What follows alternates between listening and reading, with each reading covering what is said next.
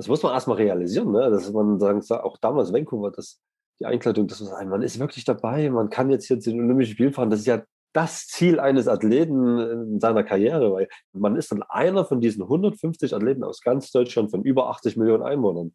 Das macht schon viel mit einem. Also deshalb bin ich wahrscheinlich jetzt immer noch dabei in der Sportart, weil ich möchte dieses Gefühl nochmal haben. Ich will nochmal dabei sein und das ja, gibt so viel Kraft einfach.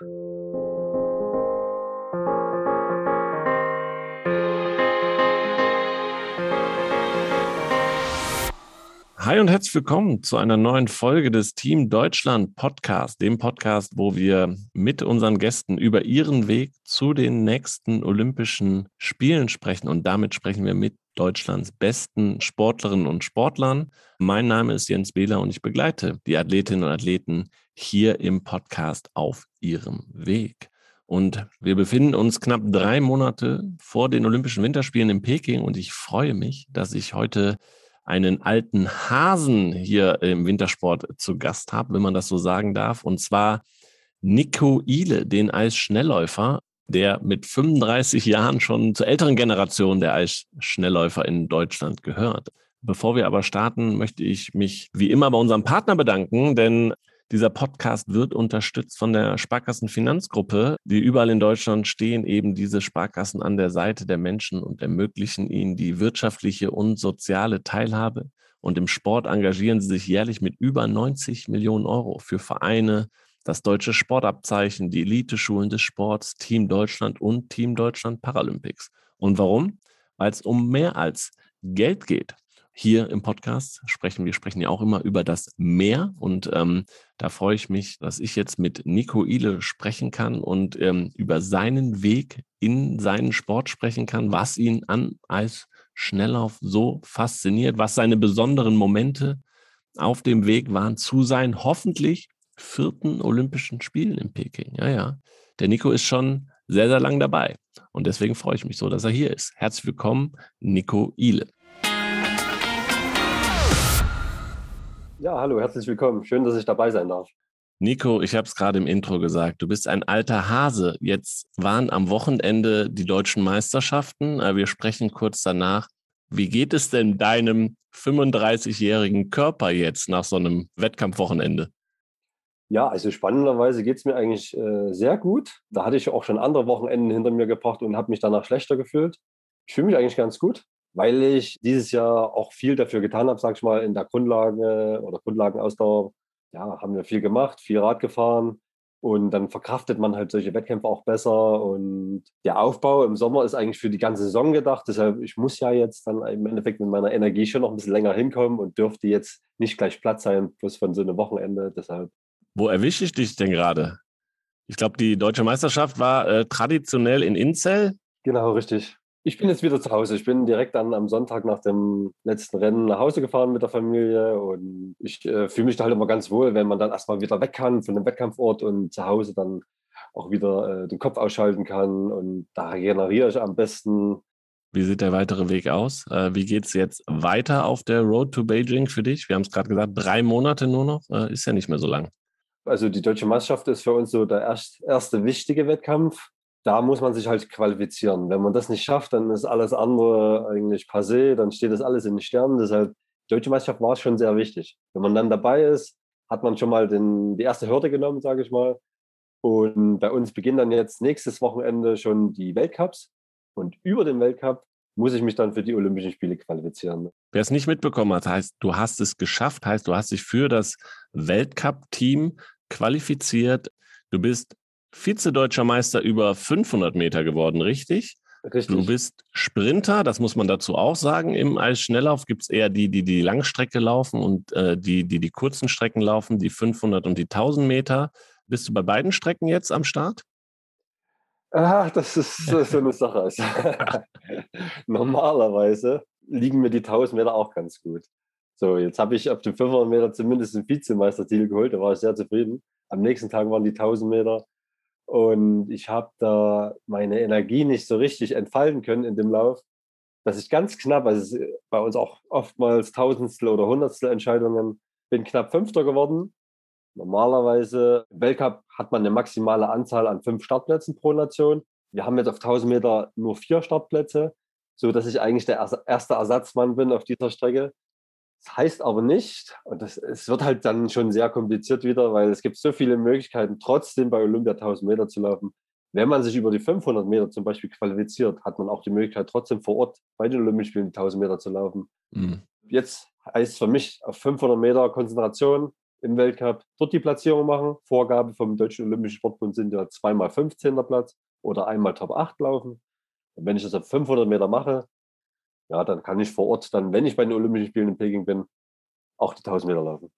Und du bist optimistisch, das ist drin, diese Vorgaben. Auf jeden Fall. Also die, jetzt ist so am Anfang der Saison, man braucht halt viele Rennen erstmal, um überhaupt in Schwung zu kommen, dass man äh, seine Leistung entfalten kann. Und dafür braucht man halt viele Rennen. Wir sind jetzt gerade da so auf dem Weg dahin. Wir haben jetzt schon ein paar Rennen hinter uns. Jetzt war die Deutsche Meisterschaft das erste wichtige Rennen. Waren schon super Zeiten dabei. Lustigerweise bin ich auf 500 Meter 35, 35 gelaufen, also 35 Sekunden, 35 Hundertstel und bin 35 Jahre alt irgendwie äh, hat die Zahl mich gepackt. Aber damit bin ich Vizemeister geworden und. Du hast es gerade selber nochmal gesagt, 35 Jahre. Warum machst du das noch, Nico? Kann man ja schon mal fragen. Du bist im fortgeschrittenen Leistungssportalter damit. Warum machst du das noch? Weil mir der Sport äh, verdammt viel Spaß macht. Ich habe immer noch Freude daran, bin auch stets motiviert, sage ich mal. Äh, freue mich auch, äh, mit jüngeren Athleten trainieren zu dürfen, denen auch vielleicht viel mit auf den Weg zu geben, weil es doch die eine oder andere Situation gibt, wo ich mit meiner Erfahrung auch im Wettkampf glänzen kann.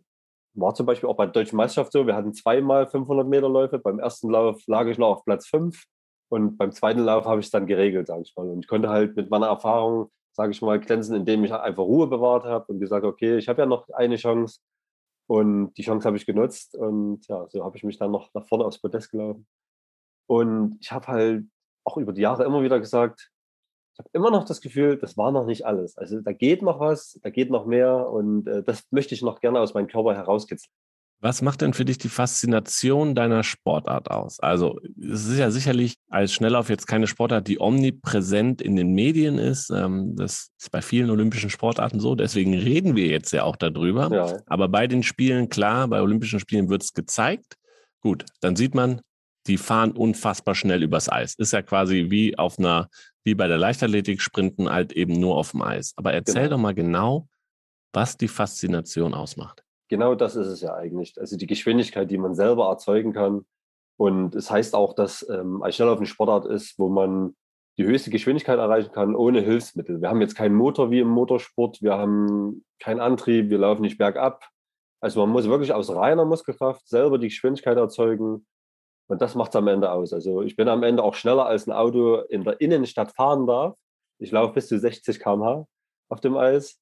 Das macht es aus. Mit dieser Geschwindigkeit da in die Kurven zu gehen, zu spüren, wie eigentlich die Fliehkraft dich nach außen drücken möchte. Und du musst halt gegenhalten.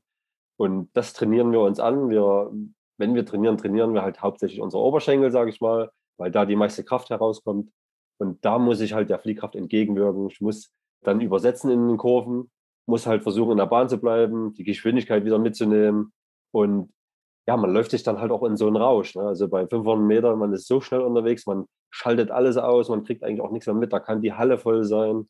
Du hörst dann niemand mehr jubeln, du konzentrierst dich und willst eigentlich nur noch einen guten Lauf machen. Wie viele Schritte sind das ungefähr? Ja, also die ersten 100 Meter, man startet wie ein Leichtathlet, sage ich mal, geht da Vollgas, macht schon richtig viele Schritte. Das sind so Richtung, ja, 20 Schritte macht man da schon auf jeden Fall. Mhm. Und in den Kurven sind es dann eher so 14 Schritte. Wenn ich jetzt wirklich jeden einzelnen Schritt zähle, wir sagen immer eigentlich sieben Schritte, aber dann meinen wir die Doppelschritte. Mhm.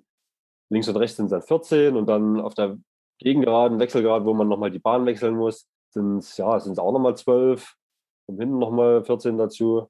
Also ich wird schon eine Rechenaufgabe jetzt. Genau, das wollte, ich wollte es nicht zu einer Rechenaufgabe machen, aber ja. was ich, äh, muss jeder Schritt perfekt passen, um also macht das auch die Faszination aus, dass es wirklich ja in der Kürze, 35 Sekunden hast du gesagt, es muss alles funktionieren. Also jeder Schritt muss passen. Da ist, du darfst ja keine große Varianz erlauben. Genau, also vor allen Dingen auf der Kurzstrecke, 500 Meter ist die kürzeste Strecke bei uns. Es muss halt alles passen. Du darfst hier keine Fehler leisten. Du musst von dem Startschuss an eigentlich ganz sauber deine Schritte setzen, aber trotzdem halt maximal schnell sein. Hm. Ja, du trainierst es auch jeden Tag natürlich, äh, die Geschwindigkeit, die schnelle Bewegung. Ähm, und trotzdem dürfen halt keine Fehler passieren, weil ein kleiner Fehler auf dieser kurzen Strecke, du bist raus aus dem Medaillenring. Du bist mhm. eigentlich sogar schon raus aus äh, Top Ten.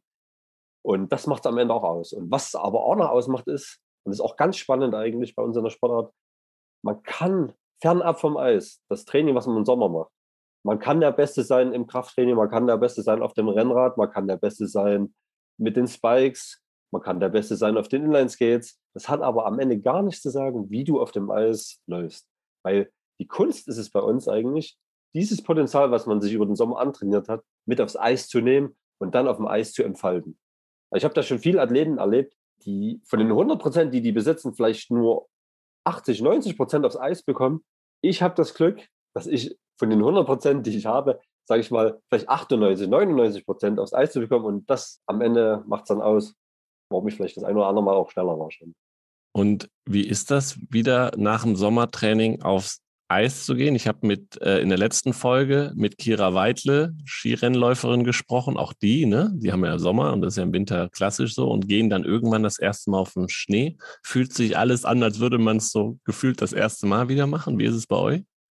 Nee, also da äh, muss ich auch sagen, ist jedes Mal wieder überraschend, dass man doch sehr schnell wieder reinfindet. Also ich kann da jetzt, vor allen Dingen jetzt in der letzten kuriosen Saison, wir waren dann im Februar vom Eis gegangen, bin im Juli erst wieder aufs Eis gekommen und es hat sich angefühlt, als wäre ich nie weg gewesen. Das Schöne ist halt trotzdem, weil man über den Sommer trotzdem so viel Trockentraining macht. Wir freuen uns dann immer wieder, dass man aufs Eis kommt, dass man ja das dann endlich machen kann, wofür man eigentlich ja antritt. Also das Eis schneller laufen, dass, dass man sich auf dem Eis bewegt das freut uns dann schon immer sehr, dass man dann endlich wieder in seinem Metier ist und da um die Kurven laufen kann. Was ist deine Lieblingskurve, innen oder außen? Ja, also 500 Meter ähm, ist es schon für mich zum Vorteil, sag mal, wenn ich am Anfang innen habe, kann die erste Kurve den engen Radius nehmen und auf der Wechselgeraden muss ich nach außen wechseln, habe dann den größeren Radius in der zweiten Kurve und kann dort richtig durchballern und ja, ins Ziel die Geschwindigkeit mitnehmen. Ja, aber da, deswegen, also ich kann mir schon vorstellen, dass das einen Unterschied macht und deswegen habt ihr aber auch zwei Läufe, dass du jeweils einmal die erste eine Kurve zuerst hast und beim nächsten Mal die andere. So richtig. war es zumindest das letzte Mal 2014. Man hat das dann geändert, weil man als Gesamtsportart in, in einer olympischen Disziplin auch nur eine begrenzte Zeit hat. Irgendwie, ich glaube, es wird an Fernsehzeiten festgemacht. Und da man bei uns jetzt den Massenstart mit reingenommen hat ins Programm, ist eine 500 Meter gecancelt worden. Also wir laufen jetzt wirklich nur noch einmal 500 Meter bei den Olympischen Spielen. Die Starts werden ausgelost, also ob ich dann die Innen- oder die Außenbahn bekomme, hat halt auch was ein bisschen mit Glück zu tun bei der Auslosung. Und dann habe ich wirklich nur diesen Einlauf. Und ich muss auch, wenn ich über Außen starte und am Ende die Innenkurve nehmen muss, muss halt da dann sauber machen. Aber jetzt mal ganz ehrlich, ist es nur bei Olympia so oder bei der WM auch? Ist jetzt mittlerweile bei der WM auch so. Okay, aber ist doch eigentlich nicht cool, oder? Nee, eigentlich ist es leicht unfair, sage ich mal, weil fair wäre es, dass wirklich jeder mal die Innenbahn hat und jeder mal die Außenbahn hat. Ja, es ist schwer zu sagen. Es gibt halt immer kleine Vorteile, wo man startet. Ich habe ja gerade schon für mich gesagt, dass mein Vorteil ist, wenn ich innen starte. Hm. Es gibt aber auch andere, die sagen natürlich, es ist besser, wenn ich außen starte, weil dann habe ich nach der ersten Kurve den Gegner vor mir. Das habe ich ja, wenn ich innen starte, nicht. Da ist der hinter mir. Wenn ich außen starte, habe ich den vor mir. Da kann ich den anvisieren, da kann ich ranlaufen, kann mich ranziehen, vielleicht bekomme ich sogar Windschatten. Und wenn ich es dann noch schaffe, die Innenkurve sauber zu nehmen, dann hast du den Riesenvorteil natürlich, vorn zu sein. Okay, aber ist viel diskutiert, das Thema. Ja, schon. Also auch unter uns Sportlern, sage ich mal, wurde viel diskutiert, aber man hatte halt eine kleine Stimme gegenüber dem großen Verband, dem internationalen Verband. Jetzt äh, haben wir schon ein wenig über die Faszination gesprochen, was mich natürlich interessiert. Du hast gesagt, ihr trainiert die Oberschenkel viel, da kommt die Kraft raus. Passen normale Hosen bei dir denn noch? ja, das wird schon eng. Also wenn ich normale Hosen anziehe, dann muss ich schon eigentlich fast eine Nummer größer nehmen und dann wird es aber schon wieder zu groß an, an der Hüfte, so dass ich Gürtel ranmachen muss und es sieht auch wieder verrückt aus. Deshalb trage ich am liebsten eigentlich ja Jogginghosen, was ich ja eh im Alltag so trage, ist ja super. Als Sportler darfst du das. Genau, mit fühle ich mich wohl und kann mich auch gut bewegen. Wenn ich jetzt wirklich mal eine Jeans trage, merkt man schon, wenn man ins Auto steigen möchte, ich kriege kaum die Beine auseinander gedehnt. Oftmals sind mir dann auch die Hosen schon gerissen in der Mitte. Oh Gott. Das wollen wir nicht. Genau, wir haben über die Faszination gesprochen. Wir haben ein wenig angerissen, wie es jetzt für dich weitergeht. Das heißt, ähm, die Weltcups ähm, stehen an. Kannst du einen groben Fahrplan nochmal ziehen in den nächsten drei Monaten bis zu den Spielen? Welche, wie viele Weltcups, wie viele Stationen, wann dann auch wirklich feststeht, wann du ähm, nominiert oder qualifiziert bist? Genau. Also nächste Woche geht es los mit dem ersten Weltcup in Polen bei uns. Dann eine Woche später sind wir in Norwegen. Dann kommt der dritte, das ist dann nochmal eine Woche zwischendrin Pause dritte und vierte Weltcup sind im Dezember bei uns in Übersee, ja. Calgary und Salt Lake City. Nur diese vier Weltcups habe ich als Qualifikation für die Olympischen Spiele. Also ich muss es jetzt eigentlich dieses Jahr schon lösen. Bis Dezember. Ich habe nur die vier Weltcups als Möglichkeit, mich zu qualifizieren. Okay, sind das deine Bahnen? Ich kann mir vorstellen, dass es bestimmte Eis schneller auf Ovale gibt, die dir mehr liegen und andere nicht. So. In, in Norwegen ist es da in diesem, in Hamar oder was? Nee, ist äh, diesmal in Stavanger heißt der Ort. Okay. Also sind wir auch schon mehrmals gewesen. Hamar war ich auch schon oft. Also gut, in dem Alter, wo ich mich befinde, ne, war ich ja generell schon sehr oft überall. und äh, kenne mich halt sehr gut aus mit den Bahnen, kann jetzt schon einschätzen, äh, wie das Eis dort ist, weil das macht auch bei uns einen riesen Unterschied natürlich. Genau. Ja. Jede, jedes Land, jede, jede Bahn hat andere Eisbeschaffenheit. Also viele fragen mich dann auch immer, es gibt doch gar keinen Unterschied bei dem Eis. Also Eis ist doch Eis, ne? aber es ist es gibt halt doch große Unterschiede. Also ob das Eis mehr gekühlt wird von unten, dann ist es sehr hart. Das ist eher besser für die Langstreckenläufer, die können besser kleiden. Für uns ist es eher wieder zum negativen Teil, weil man, wenn man so einen harten Abschluss hat im Sprint, dann bricht das Eis auf der Oberfläche und man kann halt mal schon schnell wegrutschen. Wird das Eis nicht so extrem gekühlt, dann ist es etwas weicher, das kostet aber mehr Kraft. Man kleidet nicht so gut. Für uns Sprinter wieder besser, wir kommen besser ins Eis rein und kann richtig gut abdrücken. Das kommt jetzt in Polen und in Stavanger auf uns zu. Also da ist eher so alles, was etwas langsamer ist, was Kraft kostet, was mir aber entgegenkommt, weil ja, ich die Kraft irgendwo habe, sage ich mal. Mhm. Aber es ist trotzdem schön, wenn man nach Calgary und Salt Lake City reist. Das sind Bahnen, das sind die schnellsten Bahnen bei uns, die es gibt auf der Welt. Die liegen in der Höhe und alleine schon durch die Höhe ist halt weniger Luftwiderstand. Und wenn man einen Weltrekord oder einen deutschen Rekord oder eine persönliche Bestzeit laufen möchte, dann muss man da drüber reisen, weil dort werden Zeiten gemacht. Okay. Und wie ist die Bahn in Peking? Da wart ihr wahrscheinlich noch gar nicht. Da waren wir noch gar nicht. Normalerweise ist die Regel so, dass äh, ein Jahr vor den Olympischen Spielen hat man die Weltmeisterschaften an dem Ort, wo die Olympischen Spiele stattfinden. Jetzt durch Corona und durch vielleicht auch die Baumaßnahmen, weil die noch mit der Bahn noch nicht fertig waren, kamen wir nicht dazu. In Pyeongchang war das so. Also 2017 waren wir auf der Olympiabahn. Dort habe ich es ja auch geschafft, den Vize-Weltmeistertitel zu holen. Deshalb kann ich die Bahn, habe mich auch gefreut, dass dann Olympia dort ist. Jetzt kennt keiner die Bahn, für alle auch wieder gleich. Ja, man muss dann halt ähm, in der kurzen Zeit, wo man dort ist, dann zusehen, dass man sich schnell zurechtfindet, dass man klarkommt mit dem Eis und ja, hoffen, dass es einem liegt. Ja, aber spannend ist es ja trotzdem, ne, dass das die Eisbeschaffenheit so viel ausmacht.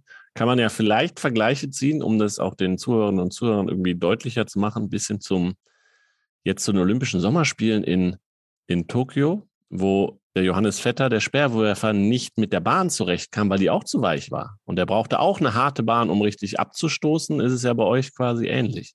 Kann man genauso sehen, ja. Generell sage ich, oder kenne ich mich halt mit den asiatischen Bahnen aus, dass ich sage, okay, es wird schon ähnlich sein wie auf den anderen. Also ob wir in Korea, Japan oder in China sind, man hat ähnlich das gleiche Eis dort immer. Es ist sie versuchen natürlich in den Olympischen Spielen extrem schnelles Eis zu machen. Man will auch da, man will ja Olympiarekorde sehen, man will schnelle Zeiten sehen. Also auch da versuchen die schnelles Eis zu machen. Und deshalb ist es immer so eine Mischung zwischen ist eher so Arbeitereis, wo man sich schwer tut, aber am Ende kleidet es doch ganz gut und man läuft halt schnelle Zeiten irgendwie. Aber da ist wirklich noch niemand gefahren. Ihr habt keine Erfahrungsberichte. Also ich habe jetzt, die Short-Tracker waren da, aber die fahren ja eher in einem, in einem gar nicht auf dem Oval, ne? Deswegen. Ähm, die sind eher auf dem Eishockeygefeld unterwegs. Die Chinesen, dürfen die denn da schon trainieren? Die sind schon dort gewesen, ja. ja. Da habe ich, also man kriegt ja doch dann was mit, so. Der eine oder andere ist schon eine schnelle Zeit auch gelaufen. Deshalb denke ich auch, dass es so langsam wird es schon nicht werden. Und ähm, das Besondere ist ja auch noch bei den Olympischen Spielen, die holen dann die besten Eismeister aus, aus also international heran für die Olympischen Spiele, die dann halt mit den Eismaschinen und das Eis so gut präparieren, dass das halt einfach gut wird. Gut, wir hoffen das. Wir blicken wie so oft hier im Podcast oder eigentlich wie immer auf den Weg unserer äh, Athletinnen und Athleten in den, in den Spitzensport. und gucken natürlich auch auf die Anfänge. Du hast uns wie unsere Gäste zuvor Videos und Fotos geschickt von deinem Weg und wir schauen auf das erste. Es ist ein Video. Wir werden danach einen Screenshot davon teilen auf unseren ähm, Team Deutschland Social Media Kanälen, damit man das auch nachempfinden kann, wenn man das jetzt hier nur hört. Ich beschreibe das trotzdem. Man sieht dich. Es ist eine sehr verruckelte Aufnahme noch. Du bist sehr klein. Du hast im Vorgespräch gesagt, das sind noch Eishockey Schlittschuhe. Das sind genau. nicht die, die richtigen zum Schnelllaufen, aber du läufst schon schnell. Wie bist du denn zu deinem Sport gekommen? Durch meinen Klassenkameraden, der da schon war beim Eisschnelllauf. Und ja, eines Nachmittags hat er mich einfach mal mitgenommen. Ich sollte mir das mal anschauen, habe zugeschaut. Der Trainer hat mich direkt angesprochen, sollte mit aufs Eis kommen. Ich glaube, also wenn ich mich ganz dunkel erinnere, ich stand vorher schon mal auf dem Eis, weil wir mit der Familie schon mal beim öffentlichen Freilaufen waren wenn man das Glück hat, dass in, in der Nähe, wo man wohnt, eine, ja, eine Eisschnelllaufbahn hat, dann ist ja auch dort öffentliches Freilaufen und man nutzt es als Freizeitaktivität. So richtig gut Eislaufen konnte ich natürlich da noch nicht und bin dann mit aufs Eis gegangen, wurde direkt an die Hand genommen. Mir wurden die ersten Schritte beigebracht, sage ich mal. Und irgendwie hat mich das dann begeistert. Ab da an bin ich dann dabei geblieben. Und genau, der Anfang war mit Eishockey-Schlittschuhen, weil man halt mit den Eishockey-Schlittschuhen im Kindesalter gut die Technik erlernen kann. Mhm. Ich sehe auch jetzt, dass manche viel zu früh schon mit den Langschlittschuhen anfangen und aber eigentlich nicht sauber draufstehen. Das machen die Fußgelenke noch nicht so richtig mit, die sind noch extrem weich. Bei mir hat das ein komplettes Jahr gedauert. Also am Anfang steht man extrem so nach innen geknickt auf der Innenkante, weil ähm, die Bänder dafür noch nicht äh, vorbereitet sind. Es hat ein Jahr lang gedauert, dass man dann wirklich ganz sauber gerade auf den Schlittschuhen steht, weil die Fußgelenke dann richtig äh, stark geworden sind. Und ja, also die Technik konnte man ganz gut erlernen da. Äh, nochmal für die, die sich nicht so auskennen, der große Unterschied zwischen dem, einem Eishockey-Schlittschuh oder diesen Schlittschuhen, die man normalerweise kennt, ne? das muss man ja auch ehrlicherweise sagen, auch wenn man sich mal Schlittschuhe ausleiht, wenn man zu einer öffentlichen Eisbahn geht, die sind am Knöchel noch oben, ne? die sind schon sehr stabil noch über den Knöchel drüber und haben eine relativ kurze Kufe. Sieht bei euch anders aus. Ja, also mit der kurzen Kufe ist man halt erstmal, der Schuh an sich macht wie beim Inline, ganz normalen Inline-Skate, einfach alles sehr stabil. Man kann halt sehr sauber draufstehen. Man ist auch viel wendiger. Bei uns ist das eher so, wir haben Maßschuhe, die sind nur bis zum Knöchel hoch angepasst und die Kufe ist sehr lang im Endeffekt, die ist um die 40 Zentimeter so lang. Man ist halt dann nicht mehr so wendig. Und man, ist auch, man hat auch nicht so eine gute Balance, weil die Kufe ist auch nur 1,1 Millimeter breit. Das nimmt man aber auch erst dann her, wenn man sagt, okay, das wird jetzt der Sport, den ich machen will und äh, dann spezialisiert man sich auch darauf. Muss man aber nochmal neu laufen lernen, gefühlt. Ja, eigentlich ist es wirklich, also es ist eine riesen Umstellung. Aber wenn man das dann öfters mal macht, also dass man auch immer mal switcht zwischen Eishockey-Schlittschuhen und unseren langen, dann ist man auch ähm, flexibel, was mal schnell einen Wechsel angeht. Ob man in die Inline-Skates reinschlüpft oder in die Eishockey-Schlittschuhe, in unseren langen oder in andere Schuhe, dann ist man halt auch viel mehr dafür gemacht haben. Ne? Guter Tipp für Nachwuchs schon mal. Wenn sich jemand dafür interessiert, so lange wie möglich beides laufen wahrscheinlich, oder? Genau. Ja, immer mal wieder wechseln und ähm, sich das beibehalten einfach. Und man kann auch mit Eishockey-Schlittschuhen ganz gut trainieren. Also man kann da auch, sage ich mal, Starts ganz gut trainieren, weil man halt viel mehr Frequenz gehen kann als mit unseren Lang. Das ist auch eine gute Übungssache. Und dann bist du da vom ersten Training nach Hause gekommen und hast Mama und Papa erzählt, ähm, das will ich jetzt weitermachen. Wie haben die reagiert? Ja, die waren nicht dagegen. Also es hat auch nicht lange gedauert. Drei Monate später ähm, ist mein Bruder dann mitgekommen und hat den Sport genauso gemacht. Okay, älterer oder jüngerer Bruder? Er ist ein Jahr älter und ähm, hat das jetzt bis vor einem Jahr, sage ich mal, mit mir gemeinsam gemacht. Der hat jetzt dann aufgehört und ja, wir sind halt gemeinsam um die Welt gereist. Eure Eltern haben euch von ähm, vorne bis hinten supportet. War denn da, gab es da Sport-Background oder seid ihr die Ersten aus der Familie, die den Leistungssport nachgegangen sind? Wir sind so die Ersten da gewesen. Also die haben auch Sport gemacht, aber jetzt nicht so professionell, sage ich mal, so Leistungssport. Vielleicht war es auch generationsübergreifend. Irgendwie muss ja an unseren Genen liegen, dass man doch das so schnell geschafft hat, dann gut dabei zu sein. Weil ich habe ja angefangen mit dem Sport und es hat dann nicht lange gedauert, bin ich ja schon Vizemeister geworden. Äh, gut, Vize-Sachsenmeister, mhm. muss man jetzt sagen, 40 Meter mit den Eishockey-Schlittschuhen. Aber wie ist das dann, wenn du in, dann irgendwann in der Schule, war klar, der, der Nico ist der Eisschnellläufer, ist man da trotzdem sicherlich ein Exot. Musstest du da viel aushalten, auch von vielleicht Kumpels, die Eishockey gespielt haben? Es ging. Also die haben vor allen Dingen auch meine Leistung respektiert, sage ich mal. Also die waren eigentlich auch so, standen auch so dahinter. Ich habe auch dann den einen oder anderen sogar äh, mitziehen können. Also wir waren dann schon mehrere aus unserer Klasse, die dann den Sport und in meinem Verein dann sogar waren. Also ich habe da hatten dann auch ein paar Mädchen mit dabei, noch ein paar Jungs mehr und so. Also es wurde dann immer mehr. Also weil man ist natürlich, man braucht halt auch diese, ist ja jetzt nicht anders im Endeffekt, man braucht diese Vorbilder, die einen dazu bewegen, erstmal überhaupt den Sport äh, ja, zu machen. Und das, deswegen muss man sie aber auch sehen, ne? die Vorbilder. Also das ist ja immer wieder derselbe Punkt so. Da war halt noch die Nähe da. Ne? Ich war ja immer noch greifbar für, die, für meine Klassenkameraden, sage ich ja. mal. Ja, so hat es ja im Endeffekt auch für mich angefangen. Ich habe ja gesehen, dass mein Freund im Endeffekt, der mich dann damals mit zum Sport genommen hat, da kam eines Tages mal mit Medaillen nach Hause und dachte, okay, wo hat er die Medaillen hergeholt oder wie hat er das gemacht? Und das wollte ich dann natürlich auch. So, so kam das dann dazu. Sehr, sehr cool. Wenn wir den nächsten Step uns angucken, ne, irgendwann so, ja klar, als Jugendlicher, man macht das, man intensiviert irgendwann das Training, aber irgendwann ist ja dann der Zeitpunkt im fortgeschrittenen jugendlichen Alter zu sagen, so, ich fokussiere mich auch darauf. Ähm, wir haben, du hast uns ein Bild geschickt, was, glaube ich, diesen Übergang ganz gut ähm, zeigt eine Siegerehrung draußen. Ähm, das heißt, auch da ähm, es ist nicht immer nur ein Hallensport äh, als Schnelllauf. Genau, du kriegst, äh, hast eine kleine Medaille um den Hals und äh, nimmst noch eine weitere Urkunde in Empfang. Ähm, erzähl was zu diesem Bild. Ja, also das waren damals die Sachsenmeisterschaften. Also jedes Bundesland hat ja dann auch nochmal die eigenen Meisterschaften oder Bezirksmeisterschaften, wie auch immer, ausgetragen. Äh, es war ja trotzdem wichtig, dass man auch da, sage ich mal, den Erfolg hat, weil nur dadurch bleibt man am Ball. Weil auch bei mir gab es den einen oder anderen Moment, wo ich einfach viel lieber gerne nach der Schule mit meinen Freunden noch irgendwie gespielt hätte oder andere Sachen gemacht hätte. Aber nein, ich musste natürlich äh, nach der Schule zum Training. Man muss ja auch am Ball bleiben. Das hat dann natürlich immer wieder so den Rückhalt gegeben, sage ich mal, okay, man ist ja doch erfolgreich und ich mache weiter damit. Habe aber damals zu dem Zeitpunkt nie daran gedacht, dass ich vielleicht mal zu den Olympischen Spielen fahren werde oder dass ich das so professionell ausüben werde, dass ich damit Geld verdienen kann. Deshalb, äh, man hat es halt neben der Schule gemacht, das war ein Hobby am Anfang.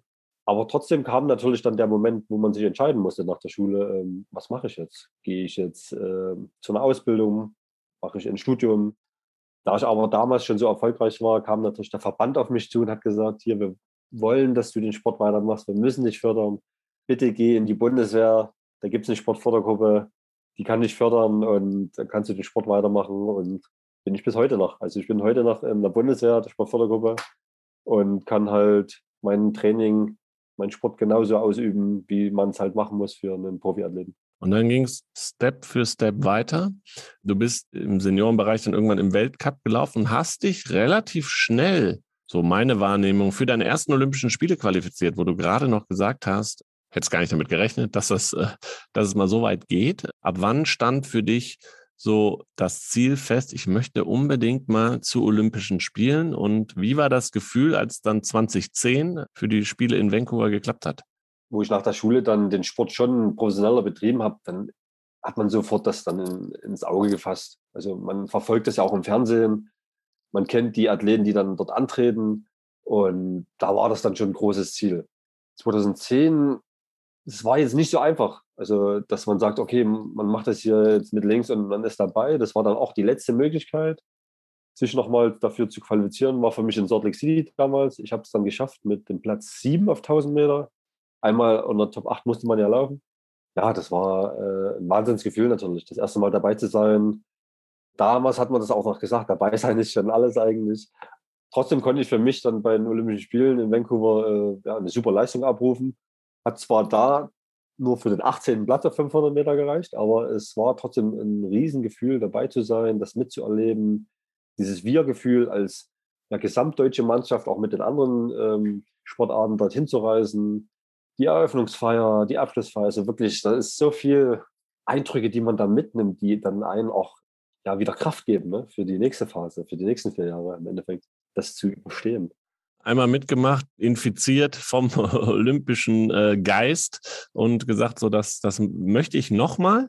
Aber möchte ich dann auch irgendwann, glaube ich, kommt ja der Punkt, das möchte ich auch erfolgreicher. Ne? Also ich glaube, für viele, die das erste Mal dabei sind, und vielleicht ist es auch ganz gut, das erste Mal dabei zu sein, wo man noch nicht diese vollkommenen sportlichen, klar, man will gut performen, aber wenn man jetzt noch nicht so auf Medaillen schielt, ist es ein anderes Erleben und man muss diese Spiele auch anders erleben, weil so viel auf einen einprasselt, richtig? Ja, das erste Mal ist auch so, man ist ja so realistisch, dass man sagt, ja, also jetzt da vorne in die Medaillen reinzulaufen, das wäre utopisch. Aber trotzdem will man für sich natürlich eine super Leistung abrufen. Und bei mir war das dann im Endeffekt schon der Startschuss dafür, dass es dann ein Jahr später richtig losging eigentlich. Ich bin dann im Weltcup dann auch schon Top 5 gelaufen und es wurde dann von Jahr zu Jahr immer besser. Bis hin dann zu Sochi natürlich, 2014 wieder qualifiziert für die Olympischen Spiele, wieder dieses Flair mitgenommen und da dann schon auf Platz 4 gelaufen auf 1000 Meter. Wie fühlt sich so ein vierter Platz an bei Olympia? Das war damals echt bitter. Also einerseits super Ergebnis, super gefreut auch. Andererseits, man ist schon mal so nah dran, dann möchte man auch diesen Schritt noch gehen. Und zwar nur 12 Hundertstel Sekunden ne, bis zur Medaille. Das Schwierige ist ja dann, das zu wiederholen. Vier Jahre später ist ja nicht so einfach. Mhm. Weil da liegen vier Jahre dazwischen, da kann so viel passieren. Deshalb, ich hätte gerne damals schon diesen Schritt gemacht. Dann hätte ich jetzt sagen können, okay, ich habe das Ding. Ja. Und dann ist man vielleicht auch ein bisschen lockerer so in der ganzen Sache. Jetzt, äh, man rennt so ein bisschen hinterher, dieser Medaille jetzt. Ne? Das, ist, das ist auch nicht einfach. Und so war es halt auch, wenn ich das jetzt vergleiche. Vancouver, man ist nicht in der Favoritenrolle. Man kann performen einfach. Und deshalb läuft man auch gut. Sochi, ja, also ich war jetzt nicht so extrem angespannt. Ich habe gemerkt, okay, man ist richtig gut drauf und jetzt will ich ja auch richtig gut laufen und das ist mir auch gut gelungen.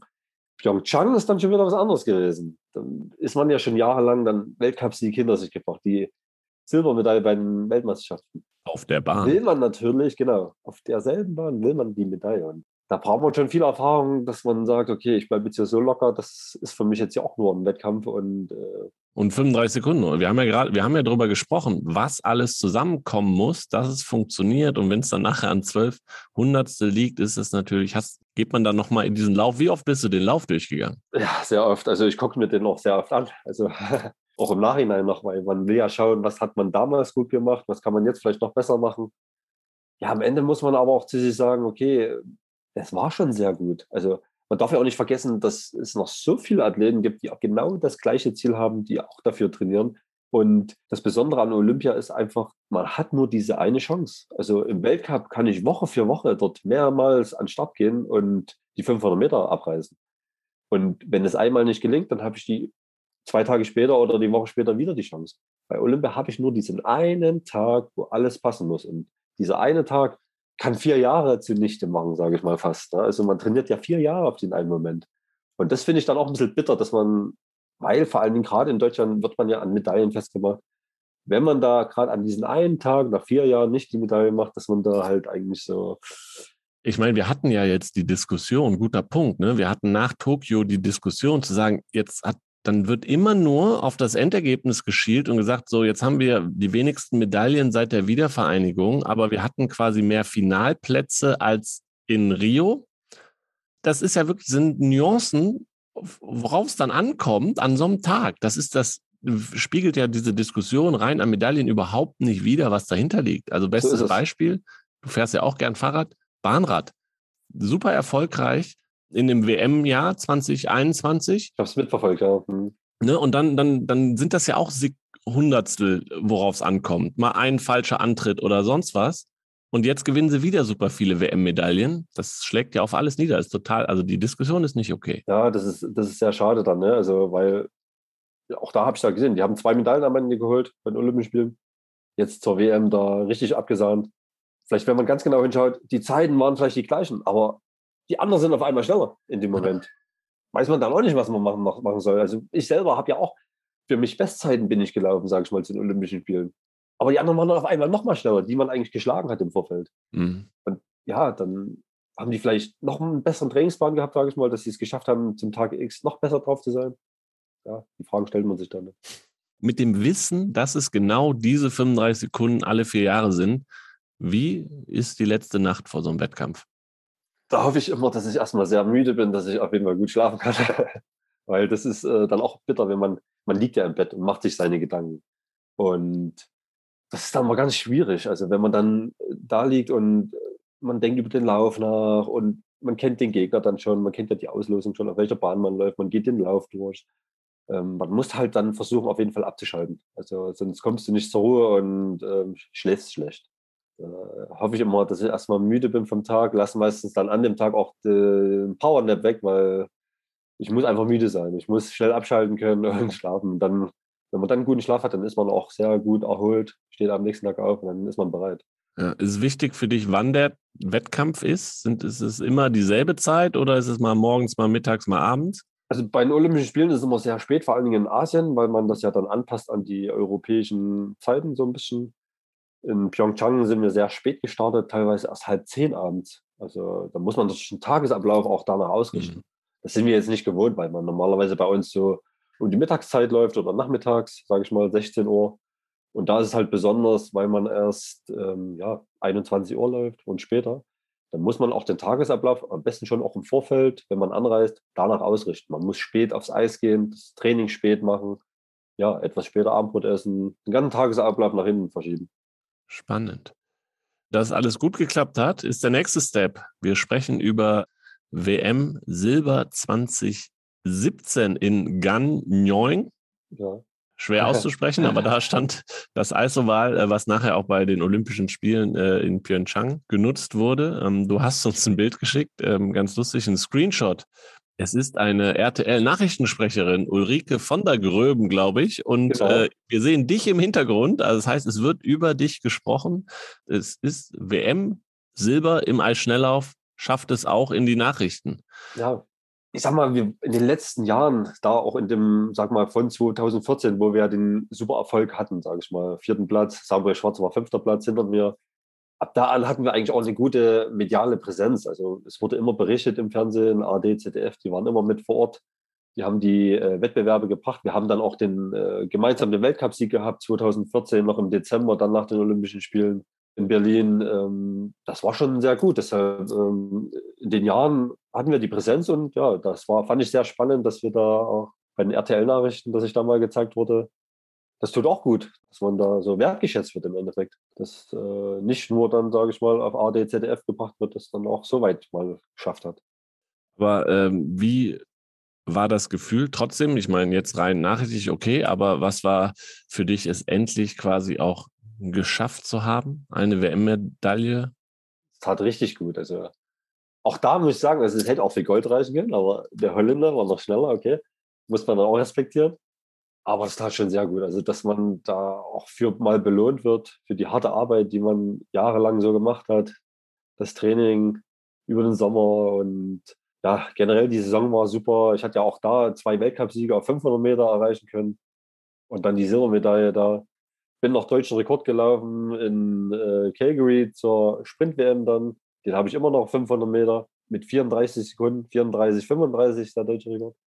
Ja, also das äh, tat richtig gut und davon zehre ich eigentlich jetzt immer noch, wenn ich dann mal zurückblicke oder mir die Medaille in meinem, meiner Glasvitrine anschaue, sage ich mal, da äh, tut das schon gut und dann kann man sich auch mal wieder runterholen, wenn man mal einen schlechten Moment hat, sagt eigentlich, man hat schon viel erreicht und einfach wieder auf die Stärken zurückberufen und ja, wieder neu antreten einfach.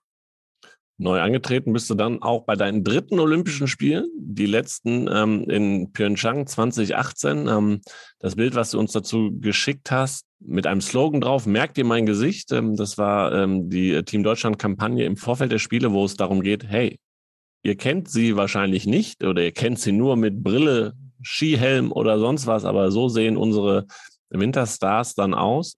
Warum hast du das Bild ausgesucht?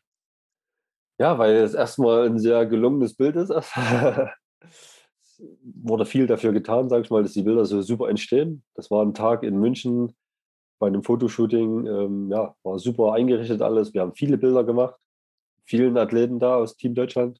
Ja, ich war dann damals auch zur Präsentation der Olympia-Einkleidung in Düsseldorf gewesen. Mhm.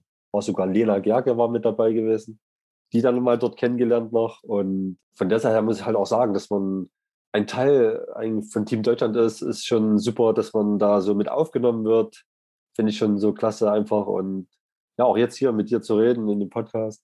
Man wird halt nicht übersehen. Ne? Also äh, man ist halt da, man ist auch ein Team, Teil vom Team und äh, man gehört dazu und darf halt über sich erzählen. Ja. Was macht es dann so aus, wenn man einmal das erste Mal diese Olympia-Einkleidung anzieht? Ja, das ist dann auch so der erste Moment gewesen. Oh, das muss man erstmal realisieren, ne? dass man sagen, auch damals Vancouver, dass die Einkleidung, dass man, man ist wirklich dabei, man kann jetzt hier zu den Olympischen Spielen fahren. Das ist ja das Ziel eines Athleten in seiner Karriere, weil es gibt so viele super Top-Athleten in Deutschland, die es halt leider trotzdem nicht schaffen. Ja, und am Ende im Wintersport, wir sind immer nur so um die 150 Athleten gewesen, die zu den mhm. Olympischen Spielen fahren dürfen. Und man ist dann einer von diesen 150 Athleten aus ganz Deutschland von über 80 Millionen Einwohnern. Und das ist halt schon was Besonderes. Und das muss man dann auch erstmal realisieren. Deshalb dieser Weg dahin ist schon eine Riesenhürde gewesen. Dann ist man dabei. Das macht schon viel mit einem. Also deshalb bin ich wahrscheinlich jetzt immer noch dabei in der Sportart, weil ich möchte dieses Gefühl nochmal haben. Ich will nochmal dabei sein und das ja, gibt so viel Kraft einfach. Wenn du jetzt mal zurückblickst, du hast hier gesagt, das äh, hättest du nie gedacht, dass du mal zu Olympischen Spielen fährst. Jetzt hast du die Chance, das vierte Mal dabei zu sein. Das ist doch Wahnsinn. Ja, das ist absoluter Wahnsinn, weil äh, im Endeffekt, ich gehe jetzt in meine 16. Äh, Weltcup-Saison, also 16 Jahre im, im Herrenbereich, im Top-Bereich. Also im Nachhinein, das ist so schnell vergangen auch die Zeit, weil ich habe damals, wo es 20 Jahre alt war, habe ich gedacht, okay, wenn ich vielleicht den Sport bis 28 mache und ich will dann, wie gesagt, ein, zweimal zu den Olympischen Spielen, wenn ich das schaffe, Wahnsinn. Aber es muss dann so viel mit mir gemacht haben, dass ich einfach gesagt, nee, das, ich muss noch mal dabei sein. Das war noch nicht alles. Ich will noch mal zeigen, was geht. Und das ist halt auch nicht, es kommt ja nicht so oft vor. Das ist schon selten und deshalb ist schon was Besonderes, so, dass ich äh, da die Leistung so bringen kann und mhm. auch die Silbermedaille, sage ich mal, im Pyeongchang 2017. Das war ja die erste Medaille eines deutschen Sprinters überhaupt seit Bestehens der WM. Ne? Ja.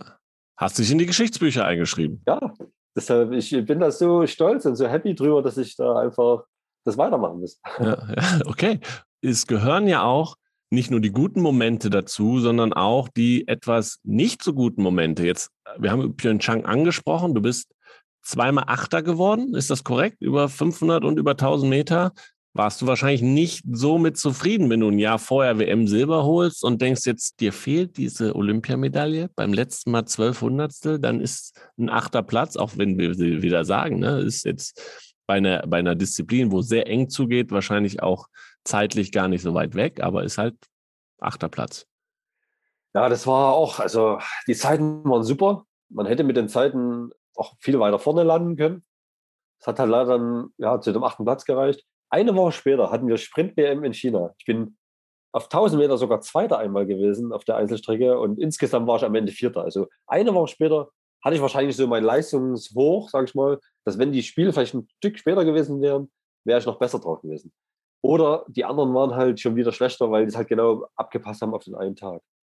Ja, das sind auch Momente, die muss man halt dann auch verarbeiten und ähm, muss man sich halt auch sagen können, okay, das ist halt der Sport. Ne? Also da geht es halt so eng zu ich habe auch schon viele andere Momente erlebt. Also hatte ich auch ein Bild mitgeschickt, wo es, äh, wo da steht, es lohnt sich immer wieder aufzustehen und weiterzumachen. Weil auch ich hatte da schon einen ganz bitteren Moment, auch mal bei einer Sprint-Weltmeisterschaft. Lag auf Platz drei. Also wir laufen bei einer Sprint-WM, muss man sagen. Wir laufen zweimal die 500 Meter, zweimal die 1000 Meter und alles wird addiert. Und am Ende ergibt es das Gesamtergebnis. Ja. Und am ersten Tag läuft man einmal 500 und einmal 1000 Meter. Nach dem Tag lag ich auf Platz drei geht man am zweiten Tag geht man wieder an den Start. Und der Starter war der Meinung, ich habe die Linie betreten. Wenn man die Linie berührt mit der Kufe, ist das halt ein Fehlstart. So, bei uns darf man, egal wer den ersten Fehlstart macht, geht es nochmal an den Start und wer den zweiten macht, der ist dann halt raus, der wird disqualifiziert. Da war am Anfang ein Fehlstart, genau. Und beim zweiten hat er gemeint, ich habe die Linie berührt. Und hab also ich habe es ja nicht gesehen selber. Und ich war halt anderer Meinung. Und dann hat er mich halt disqualifiziert. Ich lag auf Platz drei und durfte vom Eis gehen. Ich konnte den Wettkampf nicht beenden und lag auf Platz drei. Und das war richtig bitter. Also, weil auch da ist es natürlich was Besonderes, mal eine WM-Medaille zu holen. Das war auch so ein Moment, wo ich sagen muss, okay, da muss man schon die Zähne zusammenbeißen, zu sagen, jetzt geht's weiter, ich muss wieder neu angreifen. Man hat ja auch nicht jeden Moment die Möglichkeit, so eine WM zu laufen oder dass man auf so ein Top-Niveau ist, sag ich mal, dass man da vorne mit reinläuft das war dann schon hart. Also da muss man wieder aufstehen und äh, ja. ja, weitermachen. Wer beim Aufstehen sicherlich hilft, ist die Familie. Du tankst ja jetzt gerade auch nach der deutschen Meisterschaft zu Hause Kraft. Äh, dafür muss man wissen, für alle, die, die es nicht wissen, du hast drei Kinder zu Hause. Wie kriegt man das denn zusammen? ja, das ist äh, auch was Besonderes natürlich. Also angefangen hat es mit der Emma, sage ich mal, 2012 geboren war meine erste Tochter. Dann kam halt noch eine Tochter, die Maxi, 2016. Und da habe ich mit meiner Frau überlegt, okay, also ein Junge wäre schon schön. und da haben wir es halt nochmal drauf angelegt.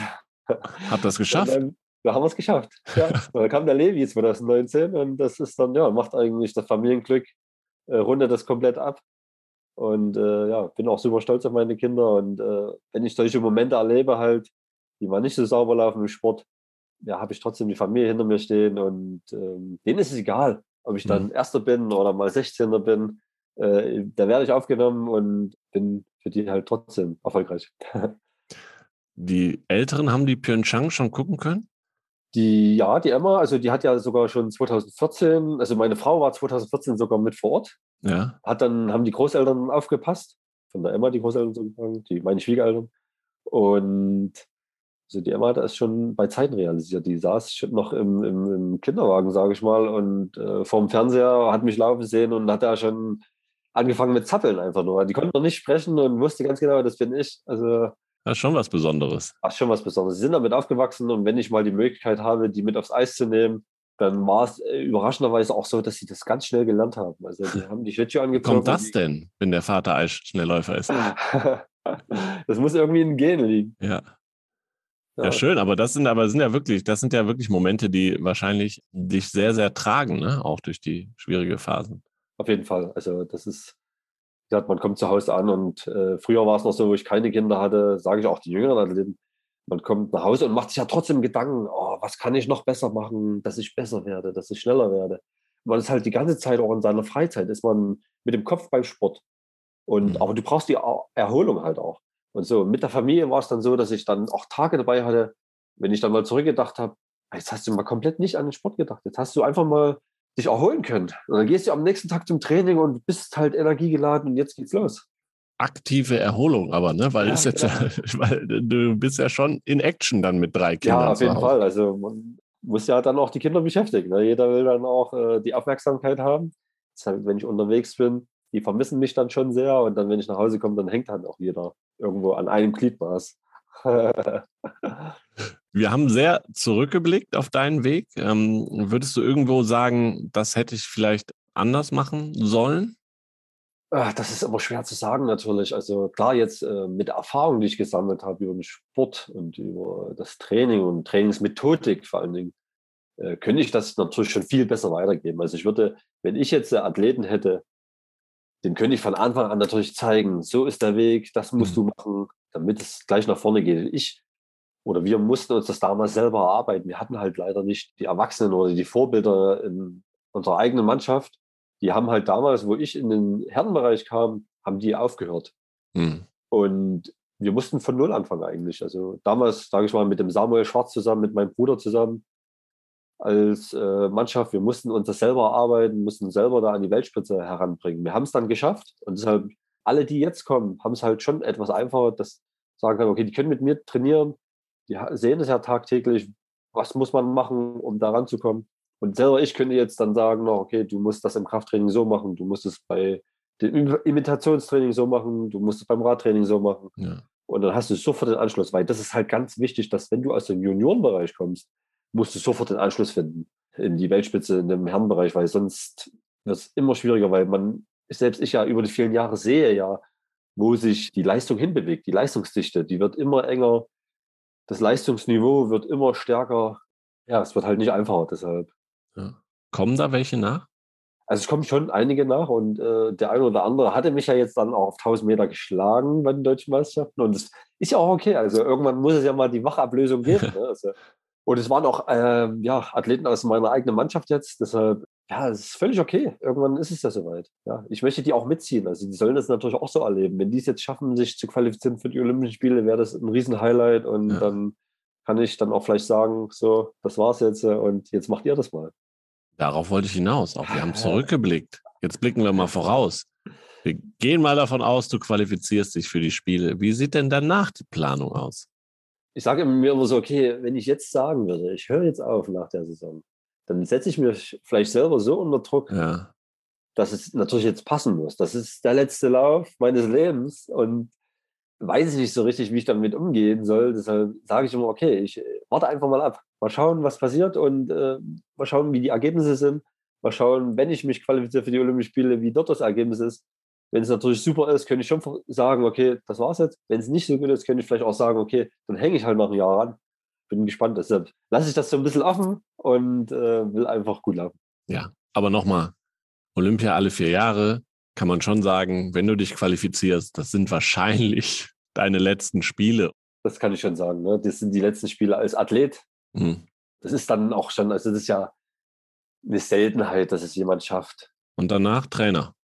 Könnte ich mir vorstellen, ja. Also es ist halt sehr spannend, äh, wie gesagt, die Erfahrung weiterzugeben. Mhm. Ich habe viele Möglichkeiten. Also man kann alles machen. Man ist bei der Bundeswehr, ist man ganz gut aufgehoben. Da gibt es einen Berufsförderungsdienst nach der Karriere. Ich habe dann fünf Jahre Zeit, im Endeffekt einen Wiedereinstieg ins berufliche Leben zu finden. Und ich sage immer so spaßeshalber zu anderen auch, äh, wenn ich noch Pilot werden möchte, dann werde ich noch Pilot. Sehr gut. Aber ich könnte es mir schon ganz gut vorstellen, die Erfahrung weiterzugeben, weil es halt auch wichtig ist, weil uns die Trainer fehlen im Endeffekt in unserer Sportart und vor allen Dingen äh, vielleicht Trainer, die die Sportart selber gemacht haben und die einfach wissen, wie es geht. Okay. Ich finde, das rundet das Ganze wunderbar ab. Zum Abschluss ähm, unseres Gesprächs habe ich immer noch drei Fragen. Also die letzten Fragen hier nach der letzten Innenkurve quasi. Auf der Zielgeraden sind wir vom Podcast. Und zwar haben wir Fragen gesammelt äh, auf Instagram, Team Deutschland Community gefragt, was sie denn Fragen an dich haben. So haben schon einige im Gespräch beantwortet. Es kam aber die, auch die Frage, wie oft fällst du denn im Durchschnitt im Training noch? Also im Training ganz, ganz selten. Also da muss ich jetzt schon fast Jahre zurückblicken, sage ich mal, wo ich das letzte Mal gestürzt bin im Training da habe ich mehr oder weniger das Glück, weil ich ähm, von der Technik her schon sehr sauber laufe, dass, ich, dass mir das ganz, ganz selten passiert. Deshalb war das jetzt im letzten Jahr, bin ich ja leider bei der Europameisterschaft gestürzt, weil mich da so ein, die Bahnbegrenzung, da liegen ja so ganz kleine Klötzer und äh, bin ich draufgetreten und in dem Moment, wo ich abdrücken wollte, hat mich eigentlich der Klotz ausgehebelt. Die Kufe war weg vom Eis, ich wollte abdrücken und bin einfach nur weggerutscht. Ja. Und das war ja noch nicht mal so, sag ich mal, Eigenverschulden. Deshalb eigentlich wirklich ganz selten. Da passiert das anderen schon viel öfters. Und sag mal, wenn ich jetzt, ich kann es vielleicht nur sagen, in den letzten fünf Jahren bin ich vielleicht zwei, dreimal gestürzt im Training. Also, ja. Und dann, Anschlussfrage, die kam nämlich auch noch. Hast du einen Glücksbringer für Wettkämpfe, dass das dir eben nicht passiert? genau. Also gerade durch meine Familie, durch meine Kinder, die da ähm, sich immer was einfallen lassen, habe ich da immer einen Glücksbringer auch dabei. Da gibt es so kleine Perlen. Ich weiß nicht, äh, jeder kennt, kann man dann zusammenstecken mit einem ja. Bügeleisen, draufgehen, dann wird es heiß, die verschmelzen sich so und da habe ich immer, habe ich so ein kleines Herz dabei und so eine kleine Medaille, die mir mitgegeben wird, die habe ich immer in meinem Rucksack dabei, wo meine Schlittschuhe drin sind und das ist so mein Glücksbringer jetzt. Sehr schön. Schöne Geschichte. Zweite Frage. Ich schaue mir dann immer das Instagram-Profil äh, meines Gastes an. Und ähm, als ich so bei dir durchgescrollt bin, sehr, sehr viele als Schnelllaufbilder natürlich, dann vom Training, klar, im Sommer Radfahren und äh, Inlineskaten und viel auch deine Familie zu sehen. Habe ich mich gefragt, ohne da jetzt explizit auf ein Foto drauf zu gehen, gibt es irgendwas, was den Nico Ile auch noch ausmacht, was er bei Instagram nicht zeigt? Ja, da gibt es einiges. Also ich frage mich halt auch mal, was soll ich denn eigentlich preisgeben? So richtig? Oder ich müsste vielleicht eher die Frage stellen, was wollt ihr sehen? Aber ich begrenze das natürlich schon extrem auf den Sport. Hin und wieder mal mit Familie. Ja, was ich zum Beispiel sagen kann, was ich gerne in meiner Freizeit mache. Ich habe äh, vor zwei Jahren, ich habe eine alte Simson, ein Moped. Mhm. S51. Die habe ich komplett ausgenommen. Das war schon immer mal mein Traum. Also ich habe die komplett zerlegt, bis auf die letzte Schraube. Habe die selber abgeschliffen, eigens äh, lackiert, komplett mit neuen Schrauben, alles komplett neu aufgebaut und äh, die bin ich dann auch im letzten Jahr immer mal gefahren und äh, ja, das ist meine, so wenn ich doch mal noch ein bisschen Zeit habe und vielleicht meine Kinder gerade in der Schule oder im Kindergarten sind ja. und ich mal gerade nicht zum Training muss, habe ich daran gebastelt und äh, erfreue mich halt daran. Dann. Ist es eher ein Moped oder ein Motorrad? Ist noch ein Moped, also da reicht so ein ganz normales äh, Saisonkennzeichen. Ist sie schneller als du auf dem Eis? Ja, die kann schneller fahren. Aber das wäre vielleicht ein spannendes Rennen, sage ich mal. Also die dürfen ja bis zu 60 km/h fahren. Ein normaler Roller darf ja nur 50 km/h oder ja. 45 km/h auf der Straße fahren. Die Ausnahme sind halt noch die DDR-Mopeds, sage ich mal. Die dürfen sogar bis zu 60 km/h fahren. Und ja. Ähm, ja, das ist hier so in meinem Ort, meiner Stadt. Da kann ich schön ein bisschen rumheizen. Und ist das so eine Schwalbe oder was? Also es gibt auch die Schwalbe. Ja. Die hat dann vorne noch so ein, äh, so ein Schutzblech, sage ich mal. Ja. Ich habe, äh, ja, es gibt dann halt noch die Simson, die S51, die S50 und äh, ja, sieht schon ein bisschen anders aus. Ah, okay. Und zum Abschluss, was hast du beim Sport gelernt, was du in dein alltägliches Leben jetzt mal abseits des Sports äh, mit rübernimmst, wo du sagst, so das, das hat mir der Sport gegeben? Ja, man bringt schon von Haus aus dann halt den Ehrgeiz mit, sage ich mal. Es sind halt viele Werte, die dann auch, sage ich mal, jetzt vielleicht im Berufsleben geschätzt werden. Durchhaltevermögen, Ehrgeiz, nicht sofort aufgeben, wenn mal was nicht funktioniert, ne? das äh, wieder aufstehen, weitermachen. Ja, man ist auch äh, in der glücklichen Lage, dass man die, die Welt bereisen kann, sage ich mal. Man hat ja auch da so viel gesehen und andere Leute kennengelernt, sage ich mal, und erhält sich äh, das Englisch wieder frisch, sage ich mal, weil man es anwendet, praktisch. Also äh, gibt es viele Dinge, die, die man so im Sport mitnehmen darf, ins Private, die man vielleicht privat so nie erlebt hätte. Vielen, vielen Dank, Nico. Ich hoffe, du wirst noch viele, auch wenn es absehbar ist in deinem Alter, wie viele Momente du noch mitnimmst. Aber ich glaube, da warten noch einige auf dich. Ähm, ich hoffe sehr, dass du gesund bleibst und dass die vier Weltcup-Rennen jetzt äh, in diesem Jahr noch, dass du die so erfolgreich gestaltest, dass wir uns in Peking wiedersehen, wiederhören. Das wird mich äh, freuen. Vierte Olympischen Spiele, das wäre schon, das wäre wirklich eine äh, Wahnsinnsleistung. Genau. Und danke, dass du zu Gast warst hier. Gern geschehen. Also hat viel Spaß gemacht und ja, wäre natürlich Oberklasse, wenn das die vierten Spiele schaffen würde. Ja, danke Nico und natürlich auch danke euch da draußen fürs Zuhören. Ich gebe hier, hier immer den Tipp, folgt den Team Deutschland Kanälen natürlich auf den Social Media Kanälen, Instagram, TikTok, Twitter, Facebook, wo auch immer ihr das machen wollt. Ähm, ich gebe zusätzlich den Tipp, unser deutsches Haus digital hat wieder offen, denn wir haben ja unsere Kleidung für die Olympischen Winterspiele in Peking gerade veröffentlicht. Da gibt es super viele Fotos und Videos zum Event und zu den Klamotten im Deutschen Haus digital. Schaut da unbedingt mal rein unter deutscheshaus.teamdeutschland.de. Aber folgt natürlich auch Nico auf seinem Weg. Vier Weltcups noch, hat er erzählt. Folgt ihm besonders auf Instagram ist am besten. Nico Ile, da werdet ihr seinen Weg verfolgen können, dass er sich dann hoffentlich für die Spiele in Peking qualifiziert. Wenn euch dieser Podcast gefällt, natürlich auch gerne bewertet ihn gut auf den entsprechenden Portalen. Sprecht drüber, teilt ihn. Wir hatten es ja gerade hier im Podcast auch. Unsere Athletinnen und Athleten, gerade in den eher Randsportarten, brauchen die Aufmerksamkeit. Wir geben Ihnen hier den Platz, das zu erzählen. Und es sind tolle Geschichten. Sie inspirieren den Nachwuchs. Auch das ähm, ist ja ein großes Anliegen von Nico. Deswegen teilt diesen Podcast. Darüber freuen nicht nur wir uns, sondern freut sich dann auch der Sportler, die Sportlerin, die wir hier zu Gast haben. Das war's für diese Folge. Ciao und tschüss.